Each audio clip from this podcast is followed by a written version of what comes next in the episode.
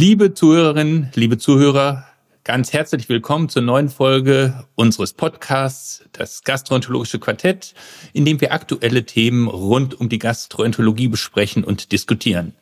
Mein Name ist Axel Digners. Ich bin Chefarzt für Gastroenterologie in dem wunderschönen Städtchen Frankfurt und habe das große Vergnügen, hier zusammen mit meinen Kolleginnen und Kollegen Herrn Professor Stefan Schreiber aus der Universität Kiel und Frau Privatdozentin Dr. Irina Blumstein aus Frankfurt zusammenzusitzen.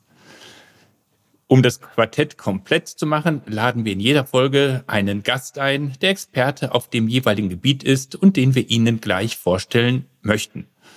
Unsere heutige Episode beschäftigt sich mit dem Thema Therapieziele, Mukoseheilung oder klinische Remission und nun werden wir den Rest des Quartetts komplettieren.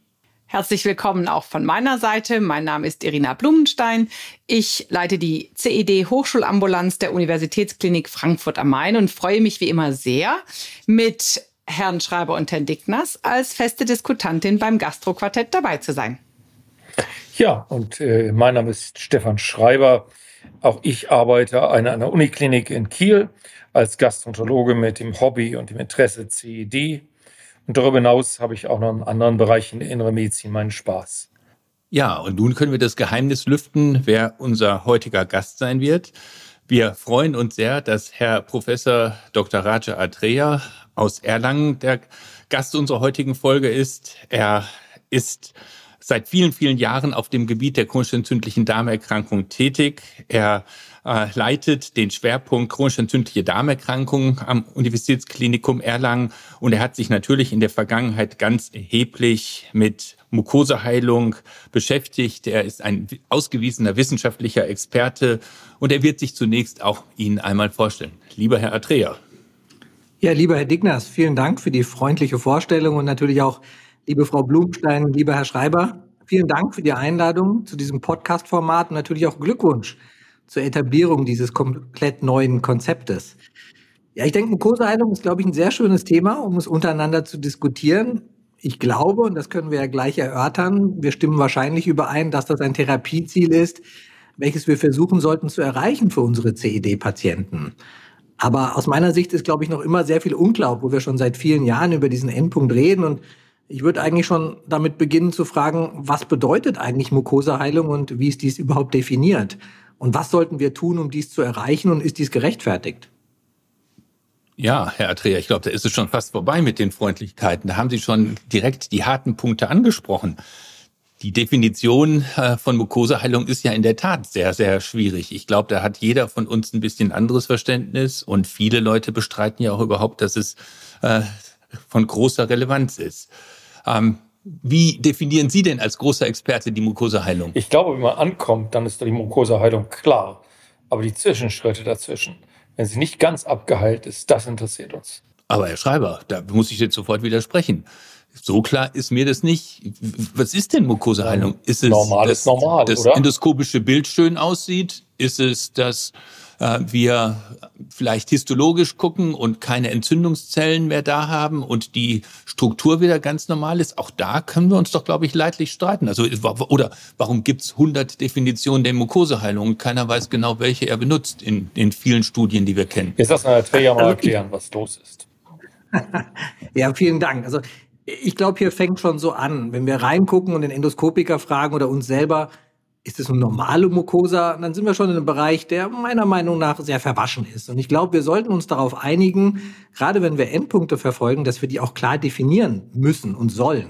Und aus meiner Sicht geht dies nur über bestimmte auch endoskopische Scores, weil die uns doch ganz genau abbilden, wie die Mucosa aussieht. Und ich bin immer in der täglichen Praxis sehr verärgert, wenn ich einen endoskopischen Befund bekomme und da steht drauf, Mucosa sieht gut aus, Patient geht es gut, äh, Kronenremission. Das ist für mich ein unzureichender Befund. Und ich glaube, mein, aus meiner Sicht, wenn wir die Mucosaheilung akzeptieren als Ziel, dann müssen wir auch besser werden, die zu beschreiben. Und Ich glaube, aus meiner Sicht basiert dies wie auch in klinischen Studien auf endoskopischen Scores, weil die uns letztendlich das wiedergeben, wenn eine Mucosa nicht normal ist. Und ich glaube, das müssen wir entsprechend erfassen und beschreiben.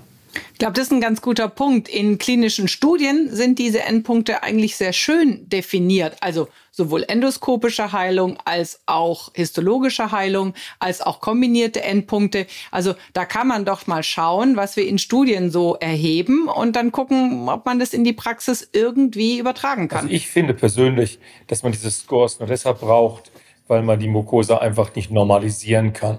Wir wissen doch, was normal ist. Da schaut man drauf, das ist eine gesunde Mucosa. Und auch histologisch ist der Normalbefund doch klar. Scores sind doch nichts anderes als ein Hilfsmittel, wenn ich jetzt, wenn ich mit meinen Therapien nicht ankomme, weil die Therapien einfach nicht gut genug sind. Ich glaube, ich bin jetzt auf allen Seiten und habe von vielen Dingen was Positives gehört. Aber jetzt wir als wahre Kliniker, äh, Herr Schreiber und ich, wir können gar keine Scores benutzen in der täglichen klinischen Praxis. Das ist doch wirklich was für Studien, wie gesagt. Oder sind das jetzt die Hochschulmediziner, die die ganze Zeit mit einem Score arbeiten, den kein Mensch nutzen kann? ja, ich möchte mich mal entfernen davon, dass man in einem Elfenbeinturm sitzt, wenn man die Scores benutzt. Ich glaube, wir brauchen gar nicht die Scores. Ich glaube, wir müssen das beschreiben, was die Scores abbilden. Ich glaube, man braucht nicht in jedem endoskopischen Report, wie der SES-CD-Score ist oder CDEIS. Aber ich glaube, wir sollten beschreiben, sind Ulcerationen da? Wie viele Ulcerationen? Und wie groß sind diese Ulcerationen? Oder sind Aften da? Ich glaube, das Aber genau das macht doch der Score, Herr Atrea. Ich meine, wenn mir doch mein endoskopisches Befundprogramm die einzelnen Abschnitte vorgibt und ich klicke kurz durch, Ulceration vorhanden, ja, nein, welche Oberfläche ist betroffen und ich mache das für die einzelnen Abschnitte, die ich gerade endoskopiert habe, dann ist es eine Sache von drei, vier Minuten und ich finde schon, dass dann zumindest im Verlauf das Therapie ansprechen etwas objektivierbarer wird. Weil sonst denke ich, naja, davor war es schlecht und jetzt ist besser, aber wie viel besser und was fehlt noch, damit man wirklich sagen kann, jetzt ist die aber Mucosa abgeheilt. es ist abgeheilt. doch eine alberne Vorstellung, dass wenn 50 Prozent der Oberfläche abheilt, der Patient 50 Prozent besser ist. Genau, das korreliert nämlich gar nicht. Das korreliert also nämlich insofern, gar nicht. Ich bin für die geheilte Mucosa, aber nicht für den Score. Aber dann beschreiben Sie wenigstens, was der Score abbildet. Dann bin ich auch zufrieden. Also ich glaube, das ist doch das Wichtigste, dass wir es vernünftig beschreiben und da bin ich völlig bei Ihnen, Herr Atrea.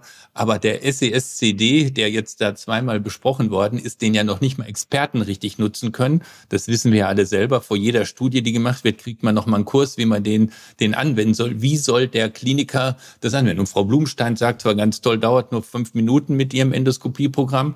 In der Praxis dauert die gesamte Endoskopie nur acht Minuten. Und dann, dann, dann dauert gemacht. die Endoskopie-Befundung länger als die eigentliche Untersuchung. Wir brauchen ja, glaube ich, was, was, was realistisch ist und was man umsetzen kann. Und ehrlicherweise, jetzt reden wir ja nur über den Kron. Wenn ich jetzt mal an den Mayo-Score denke, der ist ja einfach, den kann ja eigentlich ehrlicherweise jeder benutzen. Aber für, die, für den Kron haben wir, glaube ich, schon Probleme und da sind ja auch schon die Punkte angesprochen die Erkrankung, die diskontinuierlich und heterogen ist, da ist es, glaube ich, nicht so einfach, das toll wiederzugeben. Bleiben wir noch einen Moment bei der Colitis. Bei der Colitis entspricht der Score ja ein bisschen mehr meinen Vorstellungen als einfacher Kliniker. Wir haben gesund, das ist 0 oder 0 bis 1. Wir haben krank, das ist 1 entzündet, 2 und natürlich 3. Und wir haben schwer krank, das ist 3. Und dazwischen gibt es nichts. Das ist natürlich ein bisschen ungeeignet, wenn man irgendeinen dynamischen Bereich, ich werde noch ein bisschen besser darstellen will. Aber wenigstens die Antwort klar. Jemand, der einen Score von 0 hat oder 0 mit 1 ohne Verletzlichkeit, ohne die sogenannte Friability, die ist für mich ja in Ordnung. Endpunkt erreicht. Da stimme ich Ihnen zu. Ich glaube, Abwesenheit von Erosion und Ulcerationen, die ja den Score 2 und 3 abbilden, ich glaube, das ist ein Ziel. Ich glaube, da können wir uns doch auf alle drauf einigen. Gut, aber da sind die Crohn-Scores doch der Tatsache geschuldet, dass die Medikamente einfach nicht gut genug sind, die Patienten in den gleichen guten Zustand zu bringen. Oder ist es einfach so, oder ist es einfach so, wenn beim Crohn noch Teile der Mucosa nicht abgeheilt sind, heißt es nicht, dass es dem Patienten schlecht geht. Während bei der Colitis das schon deutlich mit dem klinischen Verlauf auch ähm, übereinstimmt. Aber was machen wir denn jetzt daraus? Jetzt sind wir wieder simplistisch und gucken das, was wir mit dem bloßen Auge sehen. Unser Auge ist sowieso nicht so gut wie ein Computerauge. Also durch äh, artifizielle Intelligenz könnte man wahrscheinlich was Besseres machen. Aber warum werden jetzt in den Studien auch histologische Scores oder histologische Heilung benutzt? Und jetzt nochmal wieder mein Ausgangspunkt. Was brauchen wir denn? Brauchen wir wenn wir die, die Mukoseheilung beurteilen wollen, das klinische Bild? Brauchen wir ein besseres klinisches Bild mit irgendeinem Roboter, der uns das auswertet? Oder brauchen wir vielmehr sogar noch eine histologische Verbesserung oder histologische Heilung und daraus dann eine Kombination? Also die Disease Clearance zum Beispiel bei der Colitis ulcerosa. Fangen wir doch mal mit der äh, Colitis ulcerosa an. Das ist eine gute Idee. vielleicht kommen wir da eine Sache näher, weil es einfacher ist. Also ich glaube, bei der Colitis zunächst erstmal, ich glaube, wir müssen ja immer noch sagen, ich glaube, da ist jetzt klar, was wir als endoskopische Verbesserung was sagt er, Mayo-Score 1 oder endoskopische Remission, Mayo-Score 0. Ich glaube, da ist es klar. Die Frage ist jetzt, inwiefern spielt die Histologie eine Rolle als Therapieziel? Ich glaube, wir haben einige Studien, viele Studien, die zeigen, dass eine histologische Remission, und auch da können wir jetzt gleich diskutieren, wie wir die denn ähm, definieren, mit einem positiven Outcome des Patienten assoziiert ist. Weniger Kolektomien, weniger Neoplasien, weniger Hospitalisierung, weniger Steroide, langanhaltende Remission. Ich glaube, das sind alles Outcomes, die jeder Patient favorisieren würde. Und von daher ist jetzt die Frage, sollen wir also die Histologie noch dazu nehmen? Haben Sie denn, da haben jetzt mal Butter in die Fische gekommen, ne? Histologie macht? Wir sind mittlerweile so weit, dass wir einen histologischen Score bekommen, aber ich bin immer noch nicht so weit, dass ich den für meine Therapieentscheidung zu Rate ziehe. Das darf ich jetzt mal offenkundig hier in dieser kleinen Runde zugeben. Ich nehme ihn zur Kenntnis, aber ich bin noch nicht so weit, dass ich meine Therapie nach dem histologischen Ergebnis ausrichte, im Sinne von, sagen wir mal, Initiierung einer zielgerichteten Therapien, dass ich jetzt vielleicht eine Mesalazin-Dosierung intensiviere, oral, topisch oder lokal, das ja, aber ich würde jetzt eine nicht vorhandene histologische Heilung bei endoskopischer Remission noch nicht als Ausgangspunkt für eine Therapieintensivierung sehen. Aber welchen Score nehmen Sie denn, Herr Atrea? Und was sind denn so die Schwellenwerte? Also wir nehmen den North-Sea-Score ähm, und ich glaube, es ist fast eigentlich egal, weil die alle doch sehr gut miteinander korrelieren, ob Roberts histologischen Index oder Gebot-Score, etwas, den etwas älteren Score. Und ich glaube, natürlich das idealste Ziel wäre die Abwesenheit von Neutrophilen. Ich glaube, das zeigen Studien. Die Frage ist aber, bei wie viel Prozent der Patienten können wir dies überhaupt erreichen? Und das ist aus meiner Sicht noch immer überschaubar. Aber da hat Herr Atreja jetzt zum ersten Mal ein bisschen Butter an die Fische gebracht. Ne? Wir reden über irgend so ein wirres Ziel wie Mukoseheilung und ich glaube, das Wichtige ist ja, hilft uns das, die Prognose unserer Patienten zu verbessern. Und er hat ja so ein paar Punkte, glaube ich, jetzt äh, ins Rennen gebracht, die vielleicht äh, dann auch doch relevant sind. Wenn wir jetzt doch wissen würden, dass Mukoseheilung ähm, irgendwas an der Prognose verbessert, würden wir, glaube ich, alle dieses Ziel anstreben. Oder sehe ich das verkehrt? Ähm wenn ich ja manchmal schaue, für so eine Surveillance-Koloskopie, 10 Biopsien im Abstand von 10 Zentimetern, ist es auch das, was Sie für den Score machen? Oder reicht da die eine Biopsie aus dem Sigma? Woran orientieren Sie denn den Score? Ähm, ich meine, man wird ja irre, wenn man mehr Zeit für die Biopsien braucht als für die Koloskopie selbst. Ja, da, da haben Sie souverän Ihren Finger in die Wunde gelegt. Weil ich glaube, die Colitis ulcerosa, wir bezeichnen sie als kontinuierliche Entzündung, und ich glaube, es gibt sehr schöne Studien, die zeigen, dass innerhalb dieser kontinuierlichen Entzündung es wirklich komplett unterschiedliche histologische Entzündungsgrade gibt. Das heißt, allein schon in einer Studie, wenn Sie alle zwei Millimeter eine Biopsie nehmen, hat sich gezeigt, dass es von histologischer Heilung bis histologisch hochgradig aktiv das ganze Sammelsurium gibt. Das heißt, die Frage ist, sollten wir dann immer den schlechtesten Score nehmen von den Biopsien, die wir alle entnehmen und wie viele Biopsien sollen wir entnehmen? Kann ich immer praktisch fragen. Aber in Studien zum Beispiel entnehmen wir ja nicht alle 10 Zentimeter eine, eine Probe, sondern das ist immer in der, in dem Gebiet, in dem noch die stärkste Inflammation sichtbar ist. Most inflamed da nimmt man die Probe raus und die gilt dann quasi als Benchmark. Da nimmt man nicht alle, äh, alle äh, 10 Zentimeter. Das ist bei Surveillance, aber nicht in der, in, wenn es darum geht, die, die mukosale und die histologische Heilung zu beurteilen. Wir haben heute den Experten hier in Erlangen. Wie macht man es da? Eine Biopsie, zehn Biopsien, fünf, die Quersumme aus allen oder den schlechtesten Score. Wie wird es praktisch bei Ihnen gemacht? Also wir nehmen schon zwei pro Abschnitt jetzt im Rektum sozusagen. Aber wie gesagt, wir sind noch nicht so weit vielleicht, aber auf jeden Fall aktuell nicht, dass wir die Histologie als Grundlage für unsere Therapieentscheidung nehmen. Ich nehme es zur Kenntnis, mhm. aber es ist noch nicht für mich der Antrieb, eine Therapie zu intensivieren. Und das Doch, ist ja die Frage. Die Mesalazin-Dosis erhöhen, haben Sie vorhin gesagt. Auf Basis der schlechtesten okay. Biopsie? Oder was triggert Sie denn? ich verstehe das komplett. Sie mögen hier keine äh, ja. richtige Entscheidung geben. Würde ich auch nicht. Aber was triggert sozusagen Sie, wenn Sie jetzt ähm, einen Ihnen wohlbekannten und befreundeten Patienten haben? Sie wollen das Beste erreichen Und Sie kriegen jetzt einen Nancy-Score von fünf oder vier oder sowas, ja. Der, der, zwei von den fünf Biopsien, die Sie haben. Mesalazin hochdrehen war vorhin mal eine Idee, die ja nicht viel kostet und dem Patienten auch nicht wehtun wird. Ist das der Triggerpunkt? Oder alle Biopsien? Könnte. Könnte sein. Ich glaube schon, wir sollten den schlechtesten Score nehmen, weil sonst brauchen wir auch nicht mehrere Biopsien nehmen. Aber andererseits muss man auch kritisch sagen, vielleicht auch ketzerisch, wo ist die interventionelle Studie, die uns zeigt, dass wir durch diese Therapieintensivierung, egal auf welchem Level, unser Therapieziel erreichen. Ich glaube, das brauchen wir, solche mhm. interventionellen Studien, die uns dann zeigen, histologische Heilung, wenn wir da unsere Therapie komplett drauf ausrichten und diese auch hoffentlich erreichen, dann ist dies prospektiv im Vergleich zu einer endoskopischen Remission mit einem Benefit für den Patienten verbunden. Und das fehlt. Aber bis wir die Intervention Jetzt haben, noch der Ärzte, die diese Entscheidung aus dem Bauch fällen. Jetzt will ich aber ja noch mal nachfragen bei den beiden anderen.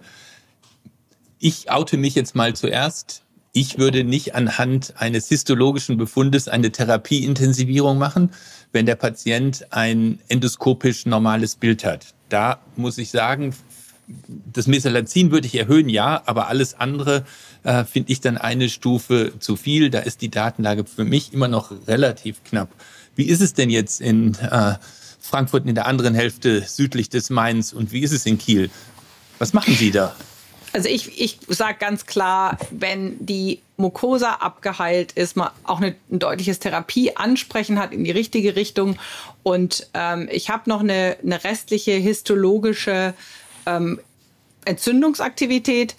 Also es sind noch Neutrophile nachweisbar. Ähm, außerhalb von Mesalazin würde ich persönlich nichts eskalieren, auch weil ich meine, von meinen Patienten zu hören, dass sie bei klinischem Wohlbefinden und dann eigentlich meiner Zufriedenheit mit dem endoskopischen Bild nicht die Notwendigkeit sehen, jetzt auch nur ein, äh, eine Nebenwirkung mehr zu riskieren. Also da fängt es ja schon an, wenn man TNF dann sozusagen hochschraubt oder eine, eine andere Therapie intensiviert. Also da habe ich irgendwie ein Verkaufsargumentationsproblem. Äh, also ich kenne kaum einen Patienten, der tatsächlich die perfekte endoskopische Remission hat und dann überraschend plötzlich histologisch eine Menge Aktivität zeigt. Meistens geht das ja doch irgendwie ein bisschen einher zumindest. Es gibt dann diskrepante Befunde in dieser Zone des Ich bin fast gut, wo die Histologie noch deutlich mehr zeigt, als man endoskopisch sieht. Aber Therapieeskalation, natürlich funktioniert das nur bei Mesalazin und bei Anti-TNF, denn alles andere ist für Treat-to-Target vollständig ungeeignet, denn die Medikamente sind schon korrekt dosiert. Mesalazin hat eine offene Dosis-Wirkungskurve, da können wir mehr erreichen. Und Anti-TNF wird chronisch unterdosiert. Das ist der Grund, warum da diese Dinge erfunden worden sind. Und natürlich passe ich das an, wenn ich dem Patienten was Gutes tun möchte. Aber nicht um die Mucosa zu heilen, jetzt in der Form, jetzt bringe ich den Non-C-Score nochmal zwei Punkte runter, sondern weil der Patient tatsächlich noch äh, verbleibende Beschwerden hat oder ich noch ein fäkales Skalprotein sehe oder ich noch erhöhtes CRP sehe und ich weiß, dass chronische Entzündung für meinen Patienten auf Dauer nicht gut ist. Jetzt möchte ich aber ja noch mal eine richtig ketzerische Frage machen. Das sind ja so, so ein bisschen Studienbedingungen. Und ich kriege ja auch mal Patienten außerhalb zugeschickt. Und wenn ich mir dann die Pathologiebefunde angucke, muss ich sagen, in einem normalen Befund sehe ich in 5% einen Nancy-Score oder andere Scores. Die kann ich mhm. mir vielleicht rausrechnen. Aber wie oft sind denn eigentlich die Befunde so gemacht, wie wir die jetzt gerade gesprochen haben? Müssen wir da nicht die Pathologen noch mal extra mit ins Boot nehmen? Ja, ich glaube, ich glaube, wir brauchen einen gegenseitigen Austausch, dass uns einmal die Pathologen sagen, was fordern sie von uns, sagen wir mal vielleicht auch im endoskopischen Befundbericht und dann natürlich auch, dass wir dem Pathologen sagen, was möchten wir sehen? Und ich glaube, solche Aussagen wie, naja, leicht, mittelgradig, hochgradig, müssten spezifiziert werden, müssten noch mehr runtergebrochen werden. Ich glaube, es ist wie bei allen Endpunkten in unserem Bereich. Wir brauchen eine höhere Granularität, weil nur dann können wir, glaube ich, entsprechende Konsequenzen auch therapeutisch Da will ich mal jetzt auch böse sein. Also mein Pathologe hat mir erzählt, dass in zu ihm kam, dass er das innerhalb von vier Stunden letztendlich jedem Assistenten beibringen kann. Insofern kann das keine unüberwindliche Hürde sein, einem, ich will nicht sagen Dienstleister, aber einem dienstleistenden Kollegen, der dafür auch bezahlt wird, den Nancy oder Roberts oder Gebüsch-Score abzuverlangen. Ich meine, jeder, der Krebs behandelt, würde sich ja auch äh, dort Klassifizierung und andere Dinge wünschen und bekommt sie auch. Aber nicht, wenn ich 40 Biopsien entnommen habe aus einem Kolon und dann sag jetzt bitte zu jeder Biopsie ähm, ein Score, weil das, glaube ich, ist Deshalb war ich ja vorhin schon dabei, wie man davon Und ich braucht. glaube auch nicht, wenn ja nicht äh, zwar jeder Assistent das könnte, aber die CED ist das Unrelevanteste für den Pathologen. Die 40 Biopsien, die man dort nimmt, sind ja ganz klar auch ein Problem deines Informationsoverloads, wenn die Scores zurückkommen. Darum waren wir schon dabei, dass es wenige Biopsien sind und, wie Herr Dreher sagte, schlechteste Score genommen wird. Darf ich aber noch einmal nachfragen nach dem Morbus Crohn? Vorhin waren wir so ein bisschen unzufrieden stehen geblieben. SESCD, 50% Reduktion der entzündeten Oberfläche, ähm, in der Praxis nicht anwendbar. Ähm, darüber hinaus, was sind denn 50 Prozent? 50 Prozent Besserung oder sind das sogar schon 70 Prozent Besserung, wenn man 50 Prozent erreicht? Was ist das genau? Und dann gibt es ja noch eine weitere Dimension. Atreas sind ja auch ein bisschen bekannt für die Sonographie, die sie machen. Nun, ähm, da sieht man noch ganz andere Dinge. Manchmal sieht man eine Mucosa, die auf der Innenseite schon fast gesund ist oder wo man wenig beeindruckt ist, aber man sieht sonografisch noch deutliche Veränderungen beim Morbus Crohn.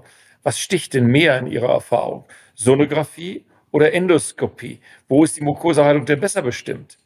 Oder wir können auch MRT sagen, für die, die nicht so viel sonografieren. Das kommt, glaube ich, aufs Gleiche raus. ja, sehr gut, Herr Schreiber. Jetzt bringen Sie gleich die transmorale Heilung ins Spiel. Ja, schwierig. Also ich bin ehrlich gesagt froh, wenn ich eine Endoskopie mache und sehe, dass das, was ich sehe, gut abgeheilt ist. Und das ist ja oft gar nicht der Fall. Ich kapriziere mich jetzt mal so ein bisschen auf das Ilium. Und da wissen wir doch, dass es sehr schwer ist, das Ilium, was vorher entzündet wird, komplett zur Abheilung zu bringen. Oft haben wir dann doch noch, ich sag mal, residuell ein, zwei Ulcerationen, die da sind. Die sind vielleicht so sechs, sieben Millimeter. Aber die wegzubekommen, ist wirklich sehr schwierig. Ähm, das heißt, Punkt eins Ihrer Frage, die transmorale Heilung ist für mich noch kein Therapieziel, was ich verfolge und was auch nicht Grundlage ist für eine Therapieintensivierung. Aber ich glaube, was wir vielleicht nochmal diskutieren können, was machen wir denn jetzt mit diesen beiden Ulcerationen? Das Ilium hat mhm. angesprochen auf eine initiierte Therapie, aber es sind immer noch zwei Ulcerationen nach einem Jahr Therapie da, sind kleiner geworden. Langt es uns oder würden Sie jetzt, und ich frage mal in die Runde, die Therapie wechseln? Ich glaube, das ist wirklich ein heißes Thema. Und äh, als äh, wir bei den Stride-Empfehlungen ein bisschen darüber abgestimmt haben. In einem Expertenkreis von 80 Leuten gab es 82 unterschiedliche Meinungen, ähm, was da abgeheilt sein muss und was nicht abgeheilt sein muss. Jetzt oute ich mich mal wieder. Für mich ist die kleine Afte äh, oder die drei kleinen Aften im terminalen Ilium keine Entzündung und nichts Schlimmes. Die würde ich äh, tolerieren. Und wir alle haben ja, glaube ich, viele Patienten, wo man mal durch Zufall, weil man eine mhm. Vorsorgekoloskopie macht, auf einmal da ein paar Aften feststellt. Und dann gibt man mal ein bisschen Budesonid, weil man denkt, das schadet nicht. Und dann guckt man drei Monate später, die sehen immer noch genauso aus. Und dann guckt man fünf Jahre später, sehen die immer noch so genauso aus. Und der Patient hat keine Entzündung und keine Progression. Ähm, also damit kann ich, glaube ich, ehrlicherweise gesagt, perfekt leben. Ich glaube, Sie haben ja aber gerade schon ins Rennen geworfen, die großen Ulcerationen, die tiefen Ulcerationen. Das ist eine ganz andere Geschichte als, als so kleine aftöse Läsionen. Ich glaube, es gibt zwei wichtige also Argumente, Axel, die du machst.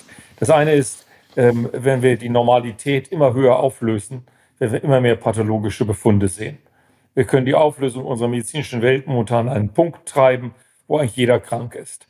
Und das macht keinen Sinn. Also die drei Aften, die du vorhin geschildert hättest, hätten Kiel beim beschwerdefreien Patienten nicht dazu geführt, dass wir Budesonid gegeben hätten. Vielleicht hätten wir uns das in ein, zwei Jahren nochmal angesehen, wenn der Patient beunruhigt gewesen wäre. Sonst vielleicht auch erst in drei oder vier Jahren und zwischendurch einmal sonografiert.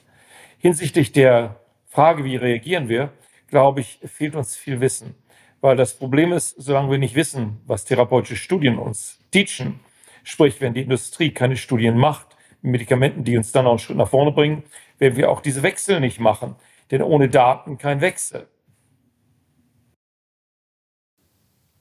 Ja, absolut. Und ich meine, wir haben ja für den Morbus Crohn jetzt auch nicht unendlich viele Therapielinien. Und dann passiert unter Umständen, dass ein Therapiewechsel gemacht wird ohne dass es wirklich einen Grund dafür gab. Und ich glaube, das sehen wir in unseren äh, Sprechstunden durchaus das eine oder andere Mal, dass dann über ehrgeizig eine Therapie gewechselt wurde, wo man durchaus hätte nochmal sagen können, jetzt wäre noch Zeit wichtig gewesen. Wenn man zum Beispiel in der Endoskopie sieht, dass das terminale Ilium aufgeht, weich ist, keine fibrotische Komponente ist, dann würden mich kleine oberflächliche Ulcerationen insofern nicht stören, weil ich ja wüsste, da passiert wahrscheinlich kein struktureller Schaden über die Zeit.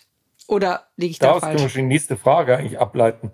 Andrea, wie viel Geduld braucht man denn bei Morbus Crohn?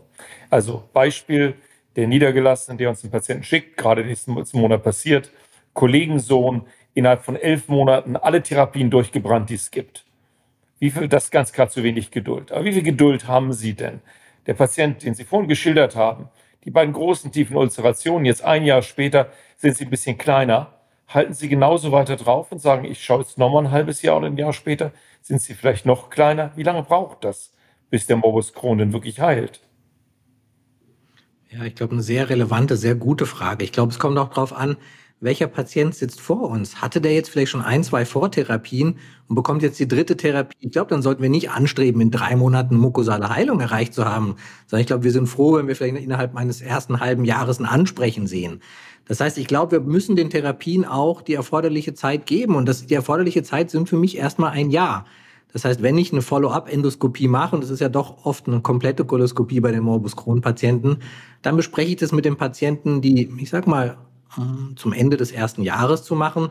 Wichtig dabei aber natürlich innerhalb dieses Jahres auch zu monitoren. Und das muss ja nicht immer invasiv sein mit einer Endoskopie, sondern wirklich auch mit fäkalen Kalprotektin oder auch der von Ihnen vorhin angesprochenen Sonographie den Patienten so monitoren zu sehen, dass er hoffentlich auf einem guten Weg ist. Aber das muss ich auch sagen, das Monitoring beruhigt mich, aber am Ende des Tages möchte ich das endoskopische Bild sehen.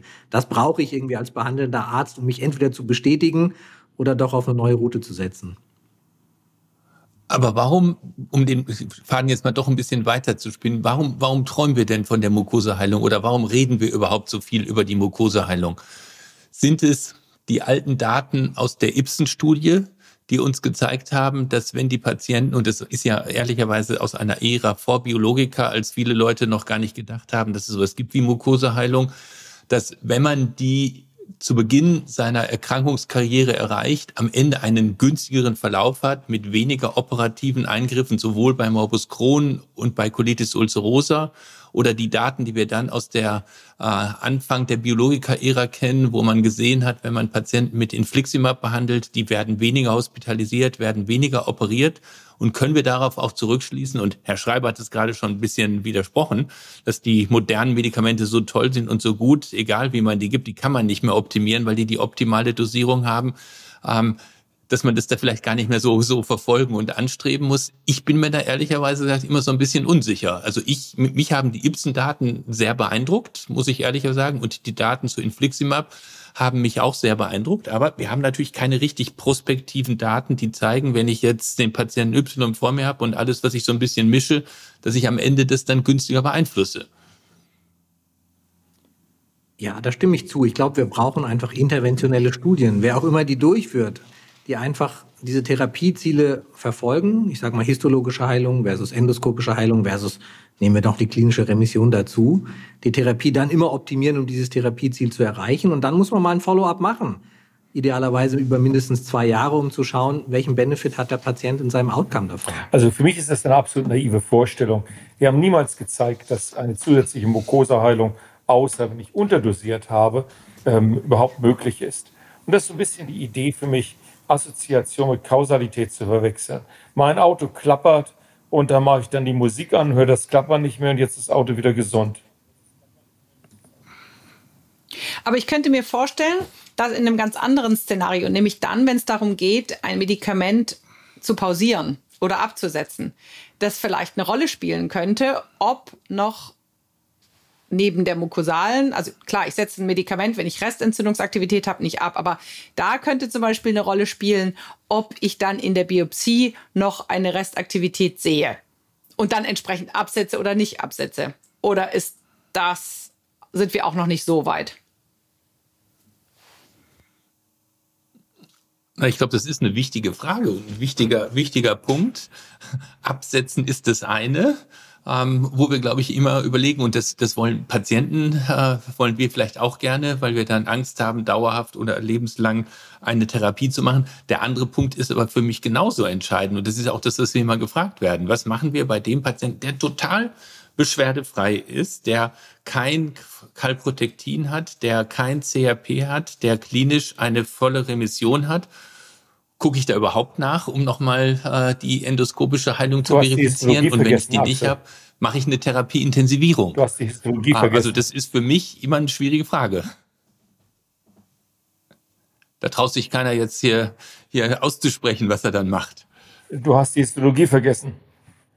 Also wir gucken noch mal rein, muss ich sagen. Und ich, gerade bei Morbus Crohn versuche ich das dem Patienten beizubringen oder was heißt näher zu bringen, ist richtiger gesagt, dass einfach eine Diskrepanz herrscht zwischen Klinik und Endoskopie. Da kennen wir genug Patienten aus der eigentäglichen Praxis, wo es komplett konträre Befunde gibt. Und ähm, von daher so versuche ich eigentlich die Patienten zu überzeugen ähm, und das lässt sich dann auch nachvollziehen. Und dann auch entsprechende Therapieentscheidungen mit dem endoskopischen Bild, glaube ich, lassen sich immer ganz gut vermitteln. Aber muss es die Endoskopie sein in der Welt von Siemens, äh, direkt in Erlangen, alles lokalisiert? Ähm, Endoskopie oder doch Sonographie, MRT ähm, oder noch schlimmer, weil ja der Patient immer nur einen Dünndarmbefall hat, am besten gleich noch eine Spiralentroskopie, damit schnell geht oder eine Doppelballonentroskopie, weil ein Dünndarmbefall ist? Ja. Da zuckt er. Da zuck ich. Äh, Monitoring ist gut, aber das sind für mich nicht die Parameter, die die Endoskopie ersetzen. Deswegen sollte man Endoskopie auch in Maßen durchführen, allein schon aus Patientensicht natürlich. Aber ich denke so, in Abständen, wenn vorher keine Entzündung war, innerhalb der nächsten drei Jahre noch eine Endoskopie durchzuführen, halte ich für gerechtfertigt, auch aus Surveillance-Gründen. Da würde ich jetzt mal auch, ja gut, in, bei der Colitis ulcerosa ist es was anderes, aber ähm, auch wenn wirklich eine klinische Beschwerdefreiheit vorhanden ist, wenn es Kalpro unten ist, ähm, ich, also ich, endoskopische Untersuchungen sind zwar risikoarm, aber nicht risikofrei und vor allem will ich sie dann nicht machen, wenn sie keine Änderung der Therapie nach sich ziehen würden. Ich glaube, das ist doch eine goldene Regel. Ich glaube, oder? da sagst du was ganz Wichtiges, weil ich glaube, es gibt viel zu viele nutzlose Endoskopien, bei denen entweder der, der Informationsgrad gar nicht erreicht wird, den man erreichen könnte. Zum Beispiel, weil gar keine Biopsien genommen werden, was für mich bei einem CD-Patienten einfach ein No-Go ist, wenn einer gar keine Biopsien nimmt, sondern nur die Oberfläche beschreibt. Und zum anderen Endoskopien, die gemacht werden, wenn Therapiewechsel gar nicht im Raum steht. Also ich muss auch sagen, Kalbro hin oder her, aber, aber beim idealen Befall ist oftmals das Kalbro nicht für mich so der entscheidende Wert, an dem ich mich orientieren kann. Und ich würde am Kalprolektin auch niemals eine Therapieentscheidung ohne eine Endoskopie durchführen. Das heißt, da sind für solche Entscheidungen für mich immer noch die Endoskopie wegweisend und auch nicht ersetzlich. Aber jetzt reden wir ja die ganze Zeit so ein bisschen ärztliches Fachgequatsche. Wie sieht das Ganze denn aus Sicht der Patienten aus? Die müssen wir ja mitnehmen, die müssen die Untersuchung machen, denen müssen wir erklären, hm, sieht zwar schön aus, aber ist noch nicht so schön, doppelte Dosierung des Medikamentes oder vielleicht noch äh, sagen wir, wo es etabliert ist, zum, zum äh, Anti-TNF ein, ein Azathioprin hinzuzunehmen, um irgendwas zu erreichen. Gibt es da Daten? Was, was sagen die Patienten in ihren Sprechstunden und in ihren also Kliniken? Also eines ist doch schon mal sicher, der Patient mag keine Endoskopie, oder? Und der mag auch nicht die doppelte Therapie, selbst wenn ich noch so schwöre, dass die Nebenwirkungen nicht mehr sein Und werden. auch nicht die Spiralendoskopie, die dauernd in Frankfurt gemacht wird. Ja, absolut. Das ist was, was man nicht freiwillig macht. Ist so. Aber dann, dann reden wir jetzt von äh, doch wieder von Elfenbeintürmen, die unsere also, Patienten nicht mitmachen. Mal, in, in, Erlangen ist alles bringen anders. Mal auf den also, Punkt. Herr, Herr wir fangen eine, neu, wir fangen eine neue Therapie an, die teuer ist in Erlangen, so eine der berühmten Biologikatherapien. Wann wird endoskopiert bei Morbus Crohn und wann bei Colitis ulcerosa in Erlangen? Wann wird nach dem Therapieerfolg geschaut? Also vor Initiierung der Therapie, um sicher zu sein, dass wir auch eine Entzündung behandeln und nicht nur eine Klinik, die nicht auf einer Entzündung beruht. Und dann schauen wir bei der ulcerosa oftmals mittels Sigmoidoskopie, was uns ja vereinfacht, ich sag mal so innerhalb des ersten halben Jahres. Und bei Morbus Crohn, ich sag mal so nach einem Jahr nochmal eine Koloskopie durchzuführen. Und das versuchen wir den Patienten zu vermitteln und wir vermitteln auch, warum wir die Endoskopie machen und welche Folge ähm, Therapieentscheidungen darauf basieren. Und oftmals muss man sagen, in dem Gespräch lassen sich die Patienten dann auch gut davon überzeugen. Und jetzt nochmal ganz griffig, wie viel Biopsien ist das bei Colitis, so? wie viel also Biopsien bei Crohn? Jetzt, jetzt doch nochmal wirklich, äh, es gibt ja viele tolle Untersuchungen in den letzten Jahren, die eindeutig zeigen, dass die Patienten andere Therapieziele und andere Wünsche haben, als wir als Ärzte uns das so vorstellen. Und wir müssen die ja mitnehmen. Also wie, wie, wie macht man den Patienten das jetzt wirklich schmackhaft? Zu sagen, ach, doch noch eine Endoskopie und noch eine, ich muss jetzt gucken. Also ich glaube, wir versuchen zumindest mal aus Erlanger Sicht nochmal ähm, so ein bisschen zu sagen, warum auch die Mukosa-Heilung auch aus Patientensicht ein erstrebenswertes Therapieziel darstellt. Ich glaube, wenn wir erfolgreich sind, dies so ein bisschen den Patienten näher zu bringen. Und wir haben doch auch oft Patienten, die in ihrer eigenen Krankheitsgeschichte es erlebt haben, dass es ihnen sehr gut ging und dann vielleicht auch über Jahre keine Endoskopie gemacht wurde und man dann einen endoskopischen Befund hat mit wirklich ausgeprägter Entzündungsaktivität, sodass sich gerade bei diesen Patienten dies so ein bisschen ja, gut vermitteln lässt, warum wir die Endoskopie für indiziert halten. Ja, also ich finde ähm, Koloskopien oder Endoskopien im Verlauf vor allem dann bedeutsam und unabdingbar, wenn Engstellen vorhanden waren, die ja unter Umständen bei der Colitis ulcerosa ja auch immer malignitätsverdächtig sein können. Ja, da muss man wirklich beweisen, dass das Therapieprinzip zu einer Rekredienz der Engstelle geführt hat. Bei ähm, sonstigen, also ich glaube, das kann man echt nicht pauschalisieren. Ist wirklich richtig, richtig schwierig und hängt auch ein bisschen so, wie Sie gesagt haben, Herr Atrea, von der Vorgeschichte ab. Was ist die Vorgeschichte und wie waren die Therapieverläufe bisher? Bei so ganz milden Verläufen da jedes Jahr äh, reinzuschauen, ab abseits der Surveillance, ja, also die ist immer extra, ja. Ähm, wenn das Kalpro sinkt, wenn der Sonographiebefund unauffällig ist da, und der Patient beschwerdefrei, dann sage ich wirklich, lass ich mit mir diskutieren, ob ich da nochmal reinschauen muss. Ja, wir haben jetzt lange und ausreichend Und was tun wir, um das zu erreichen? Also fangen wir dann immer am Anfang, wissen wir ja, Kombinationen ist zum Beispiel besser.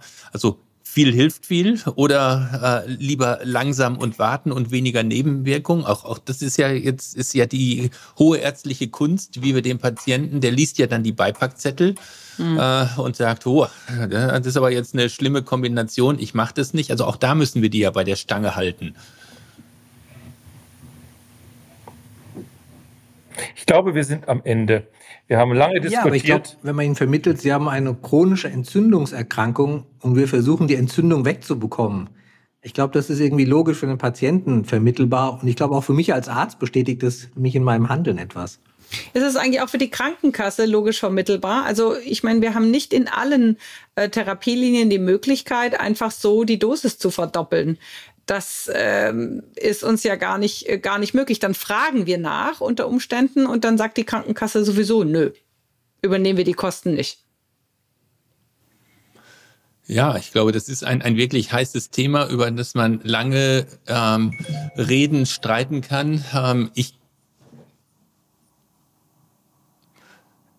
Ja, und ich glaube, wir brauchen für manche Dinge noch weitere Daten, ähm, damit wir, sagen wir, noch, noch schlagkräftiger unsere Entscheidungen treffen können. So, ich glaube. Aber ähm, ich glaube, wir müssen jetzt zum Ende kommen ähm, und Frau Blumenstein wird uns äh, zeigen, was die Wissenschaft uns äh, ein Neues bieten kann, indem sie äh, die übliche Studie äh, des Monats oder die Gastro News des Monats vorstellen wird. Ich habe eine interessante Studie mitgebracht, die sich mit dem Thema Exit-Strategie bei Infliximab, bei Morbus Crohn ähm, in ganz, ganz stabiler endoskopischer, klinischer und biochemischer Remission beschäftigt hat. Die Stop-It-Studie.